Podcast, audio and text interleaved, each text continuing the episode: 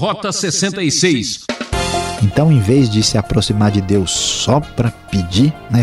Quanta gente aí tem esse comportamento de menino pidão, né, que só quer exigir as coisas de Deus.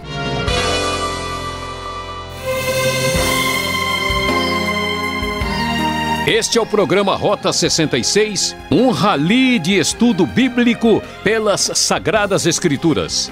Nosso desafio continua no Evangelho de Lucas, que hoje destaca o capítulo 11. O professor Luiz Saião traz um comentário detalhado do ensino de Jesus.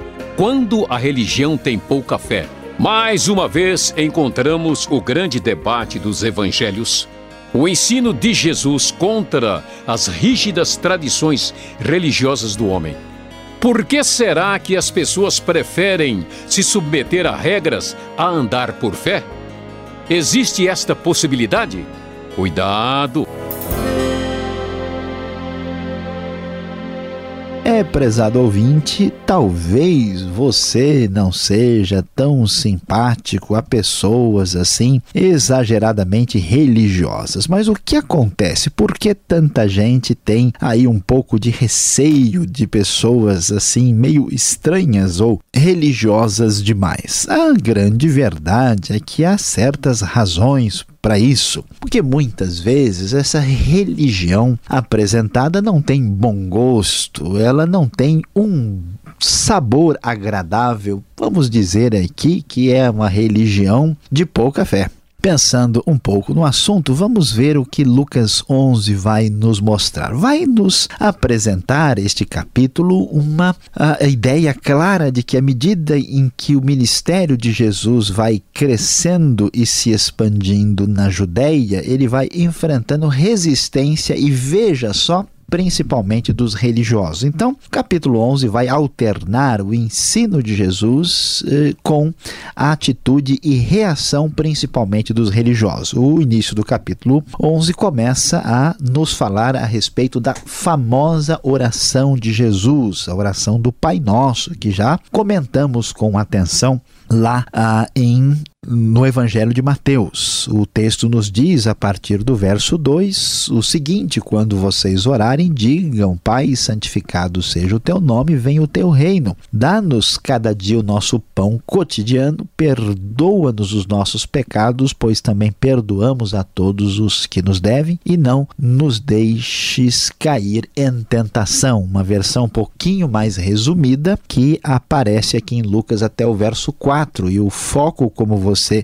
certamente já conhece aqui, quando a religião faz todo o sentido e mostra a fé eficiente, você sabe que nessas questões religiosas é complicado. Alguns têm fé demais, outros fé de menos. Olhando para o texto, vamos descobrir que a primeira coisa importante é focalizar Deus como Pai e desejar aquilo que Deus deseja. O desejo daquele que ora é o santificar o nome de Deus, que o seu nome seja considerado santo, e ele clama pelo reino de Deus e em seguida pede o, o aquilo que é o essencial, o pão de cada dia, não um pão para ser estocado por meses, mas o pão que precisa ser pedido amanhã, e isso que Deus venha a conceder para toda a comunidade. Ele pede perdão dos pecados, lembrando que só pode perdoar quem foi perdoado e pede que Deus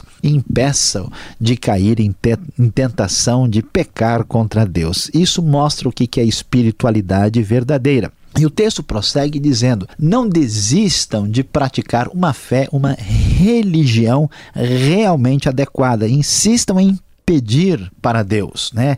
A parábola que vem na sequência fala a respeito de um amigo, né? Suponham que vocês têm um amigo que e você vai recorrer a ele à meia-noite diga: "Amigo, empreste-me três pães, porque chegou um amigo de viagem, eu não tenho nada para oferecer, o que estiver dentro diz: não me incomode, a porta está fechada. Se você insistir, por causa da insistência, da importunação, ele vai atender. Assim, Jesus diz: Peçam e lhes será dado, busquem e encontrarão, batam e a porta lhes será aberta. Todo aquele que pede, recebe, e o que busca, encontra.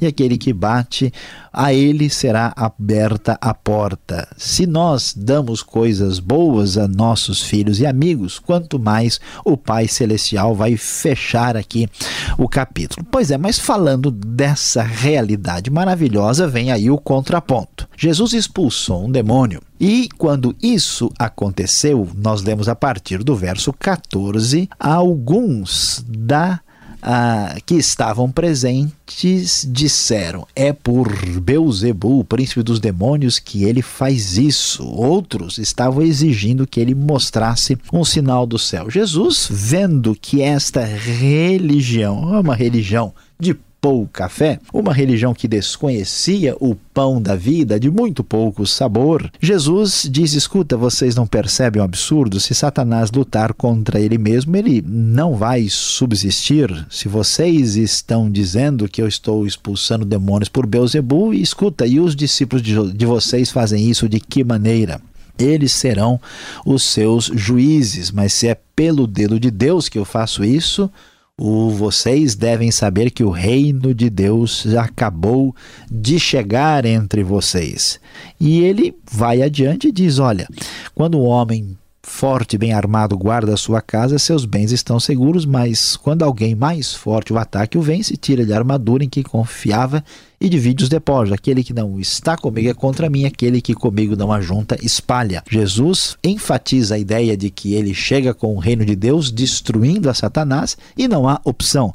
Ou você faz parte da religião verdadeira e saudável, ou você está fora de sintonia com Jesus. E tomem cuidado, Jesus diz, porque o espírito imundo sai e encontrando a casa vazia daquele uh, de, uh, de quem ele saiu, ele pode voltar com outros piores e a situação pode ser mais complicada ainda. É impressionante, mas o próprio Jesus fazendo milagres é rejeitado por alguns religiosos. E nesse mesmo contexto de religião de muita aparência, mas de pouca fé, Jesus diz: Esta é uma geração perversa. Ela pede um sinal milagroso, mas nenhum sinal vai ser dado. Assim como Jonas foi um sinal para os ninivitas, o filho do homem, isto é, o próprio Jesus, é um sinal para esta geração. A Rainha do Sul, uma referência à história da Rainha de Sabá, que aparece lá ah, no caso da história de Salomão, a Rainha do Sul se levantará no juízo com os homens desta geração e os condenará. Porque lembre, prezado ouvinte, ela foi ouvir a sabedoria de Salomão e ficou admirada. Jesus era muito maior do que Salomão. A mesma coisa nós podemos ver no caso de Jonas. Os homens de Nínive haveriam, haverão de se levantar na gera, uh, no juízo para condenar aquela geração que rejeitou a Jesus porque eram pessoas de uma religião de pouca fé, sem nenhum sabor espiritual verdadeiro. E assim Jesus prossegue e diz: Olha, o que eu estou fazendo é comparável ao seguinte: ninguém acende uma candeia e coloca no lugar escondido ou debaixo de uma vasilha. Pelo contrário, ela é colocada de uma forma que todo mundo possa ver a luz. Agora, se a luz não está iluminando, qual é o problema? Vamos chamar a companhia de eletricidade? Não, essa não é a questão. Os olhos são a candeia do corpo. Se os seus olhos forem bons, todo o seu corpo será cheio de luz. Portanto, cuidado para que a luz que está em seu interior não sejam trevas. Se todo o seu corpo estiver cheio de luz, nenhuma parte estiver em trevas, ele estará completamente iluminado, como quando a luz de uma candeia brilha. Veja só o que Jesus está dizendo. Ele está dizendo: Eu estou trazendo luz. Se você não está enxergando, o problema está nos seus olhos. Quem não enxerga a luz de Deus, certamente está seguindo uma religião de pouca fé, uma religião sem perspectiva, um enfoque e equivocado da realidade, alguém que não entende o que Deus quer fazer. E preste atenção, prezado ouvinte, porque muitas vezes exatamente pessoas religiosas são as que mais se afastam de Deus. Para comprovar isso, vamos ver que os próprios fariseus e os peritos da lei, os especialistas no assunto, é que acabam sendo reprovados, pois fazem parte de uma religião de pouca fé. Jesus foi convidado por um fariseu para comer com ele. E Jesus reclinou-se à mesa. O fariseu percebeu que ele não havia se lavado cerimonialmente antes da refeição. E então Jesus diz para ele: Vocês, fariseus, limpam o exterior do copo e do prato, mas interiormente estão cheios de ganância e de maldade. Insensatos. Quem fez o exterior não fez também o interior, mas deem o que está dentro do prato como esmola e verão que tudo lhes ficará limpo. Ai de vocês, fariseus, que vocês dão o dízimo da hortelã, da ruda, das hortaliças, mas desprezam a justiça e o amor de Deus. Vocês deviam praticar estas coisas sem deixar de fazer aquelas. Ai de vocês, fariseus, por quê? Amam os lugares de honra nas sinagogas e as saudações em público. Vocês são iguais os túmulos que não são vistos por sobre os quais os homens andam sem saber. Um perito na lei lhe responde: Mestre, olha, vai devagar, né? Como é que o senhor diz um negócio? O senhor está ofendendo, insultando a gente. Jesus não perde tempo, não só ele é direto para com o fariseu, e também diz: Vocês, peritos na lei, ai de vocês, porque sobrecarregam os homens com fardos que dificilmente eles podem carregar, e vocês mesmos não levantam nem um dedo para ajudá-los. E assim Jesus vai falar duro, dizendo: Olha, vocês estão no mesmo caminho dos seus antepassados que mataram os profetas, são responsáveis pela morte de todos os justos, porque vocês estão seguindo uma tradição de religião de pouca fé, sem nenhum sabor, que se afasta de Deus. E assim, Jesus diz: Ai de vocês, peritos na lei, porque se apoderaram da chave do conhecimento e vocês não entraram e estão impedindo aqueles que estavam prestes a entrar. E aí os fariseus e mestres da lei começam a se opor fortemente a Jesus e querendo apanhá-lo em alguma coisa que ele dissesse. Prezado ouvinte, vamos falar a verdade. Nós já estamos cansados e até mesmo aborrecidos com tanta gente que diz: olha, não pode pegar isso, não pode tocar não sei aonde, olha, isso aqui é, dá azar, olha, isso aqui traz maldição, ah, isso aqui traz problema, Deus não aceita o grampo colocado do lado esquerdo. Toda essa religiosidade sem sentido, todo esse legalismo inútil, todo esse fanatismo absurdo mostra que essas pessoas não entendem o que significa justiça, amor e misericórdia. Cuidado, prezado ouvinte, é bom que você ouça bem para ficar de pé, porque há muita gente seguindo uma religião de pouca fé.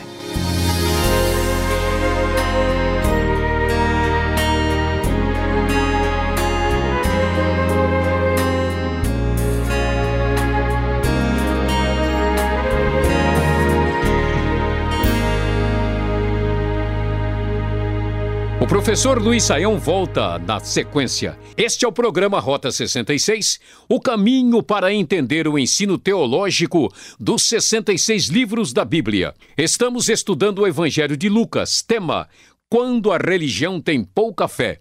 Rota 66 tem produção e apresentação de Luiz Saião e Alberto Veríssimo. Na locução, Beltrão. E não esqueça, participe, escreva para rota66 arroba transmundial.com.br ou caixa postal 18.113 CEP 04626-970 São Paulo, capital. Tire suas dúvidas agora. Vamos às perguntas.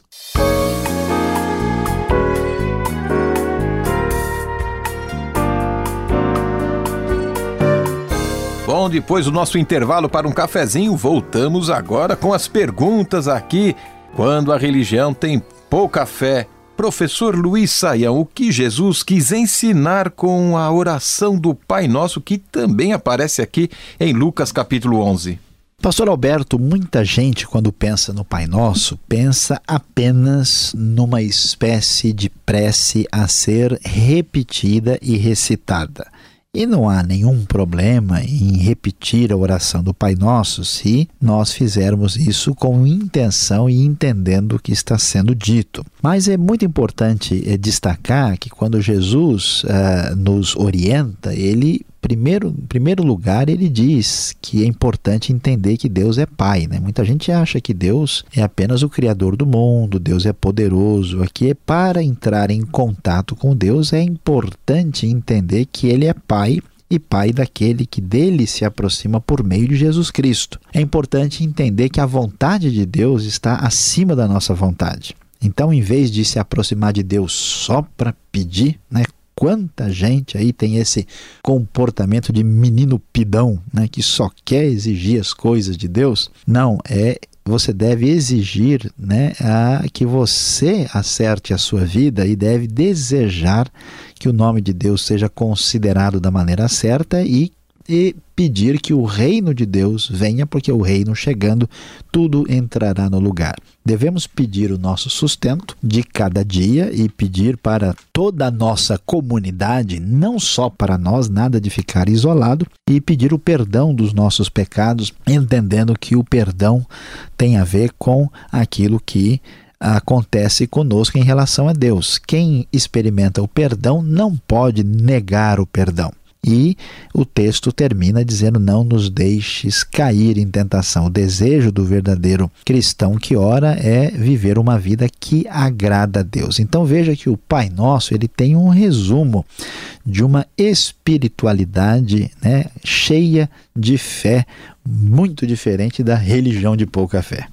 Agora, Lucas ele se estende um pouco no assunto e ele coloca uma parábola por que Deus quer que oremos com insistência? Será que é só para dificultar as coisas? Será que é para dar mais assim é, tempo para tudo acontecer? É, com certeza, né? Não é para é, dar tempo para Deus fazer mais coisas, porque Deus não precisa disso. E até é interessante, porque a gente imagina, né? Deus é todo poderoso, né? Deus é todo o, o, amoroso, é onisciente. Então, por que é que a gente tem que pedir muitas vezes uh, até insistir? Parece que a finalidade principal dessa situação é mudar a nossa própria pessoa. Porque a gente, quando vai orar, vai pedir, a gente quer que as circunstâncias se modifiquem. Por quê? Para nos dar mais tranquilidade, conforto. O que a gente quer é sombra e água fresca. E Deus diz: olha, você precisa aprender certas coisas importantes. Quando a gente ora com insistência, a gente aprende a depender de Deus, a gente busca um relacionamento mais próximo de Deus. Dificilmente alguém tem fé verdadeira sem passar por crise na sua própria vida e espiritualidade. Portanto, né, veja que há uma sabedoria por trás disso que não aparece assim à primeira vista. O verso 15 aqui do capítulo 11 de Lucas uh, traz aí uma acusação de que Jesus uh, expulsava os demônios pelo poder de Belzebu. Quem é esse Belzebu? Ele tem assim tanto poder, ele pode nos ameaçar de alguma forma? Pastor Alberto, olha, não sei se a gente deve falar desse assunto, talvez muita gente vai ficar com medo do tal Beuzebu, né? Mas veja bem, não tem nada a ver com raça de gado, né? Não tem nada a ver com coisa talvez muito assim é, desconhecida. Na verdade, Beuzebu é uma referência lá ao Velho Testamento a uma espécie de divindade, né? Que era o Baal Zebul, que era assim o Baal elevado, altíssimo, e que os hebreus né, pegaram esse nome e transformaram em Baal-zebub, ou Zevuv, que era senhor das moscas, ridicularizando a divindade pagã. E acontece que esse Deus, que era uma divindade dos povos semitas, acabou aí sendo, vamos dizer, absorvido também pelos próprios filisteus, que eram povos diferentes, mas que acabaram se interessando, gostaram do rapaz aí, né, e se simpatizaram com ele. Ah, por causa da, dessa, desse privilégio especial entre os pagãos, Baal Zebu né, ou acabou sendo uma referência dada ao próprio Satanás. Então, aqui no Novo Testamento, nos evangelhos, quando o texto se refere, se refere ao próprio diabo, ao próprio Satanás, o maioral dos demônios, que Jesus diz que está por trás de toda, toda este, esta rebelião contra Deus e o próprio Senhor Jesus. Agora, mais para frente aparece a parábola da candeia. O que Jesus quis dizer com esta história que se os seus olhos forem bons, o corpo será luminoso, terá luz. Lá no verso 34 a gente vê isso. Se eu tiver alguma miopia, então estou em dificuldade. Pois é, vamos ver o que está acontecendo. Jesus está falando de que ele é, está inaugurando a chegada do reino de Deus. A sua mensagem é luz. E a gente lê esse texto, e muita gente lê e fica quieto, e realmente é meio confuso, né? Quando a gente lê, não, ninguém pega uma candeia, coloca debaixo da mesa, da vasilha, os olhos são a candeia do corpo. Que história mais estranha. O que Jesus está dizendo com isso é o seguinte: olha, eu sou a luz. Eu vim trazer luz a este mundo e essa luz está iluminando tudo. Mas os religiosos, os fariseus, estão dizendo: nós não estamos enxergando nada. Jesus diz: olha, o problema não está na luz, o problema está nos olhos. Quando os olhos não enxergam, quando os olhos não são bons, você fica cheio de trevas, porque a luz está espalhada por toda parte.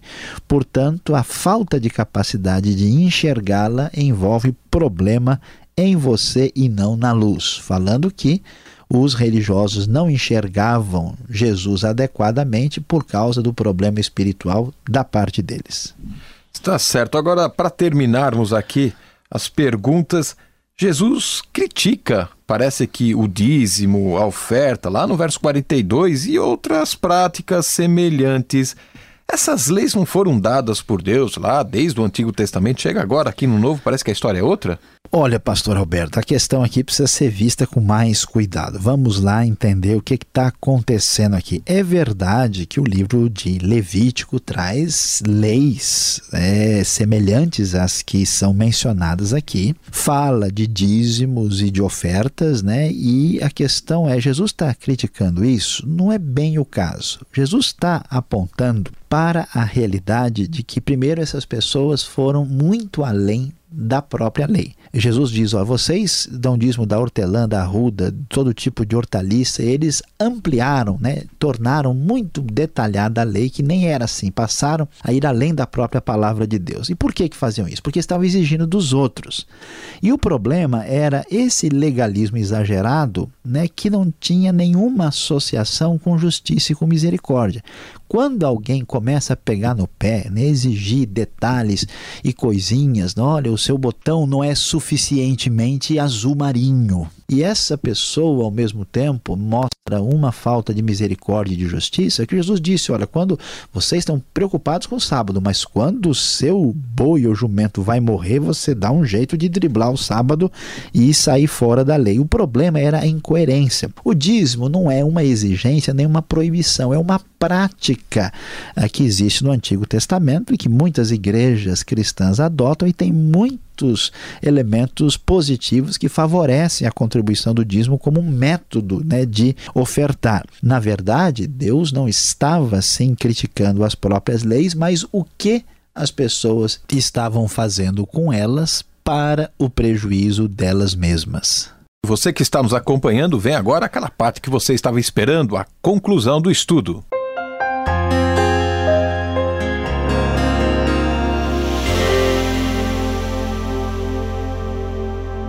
Hoje no Rota 66 você estudou aqui Lucas capítulo 11. É, prezado ouvinte, falamos sobre o tema quando a religião tem pouca fé. Você viu que muita religiosidade, fanatismo, legalismo não levam a nada. E como Jesus bateu de frente contra aqueles que estavam neste caminho completamente errado. Diante disso, vamos prestar atenção para entender a aplicação de hoje. Quando a religião não é dirigida por fé genuína e verdadeira, caminha-se numa direção perigosa, fazendo muita doideira. Rota 66 de hoje termina aqui. Próximo encontro marcado nesta mesma emissora e horário para a continuação de nossa aventura. Rota 66 é uma realização transmundial. E não esqueça, visite o site transmundial.com.br e fique com Deus e até o próximo encontro aqui na Rádio Transmundial.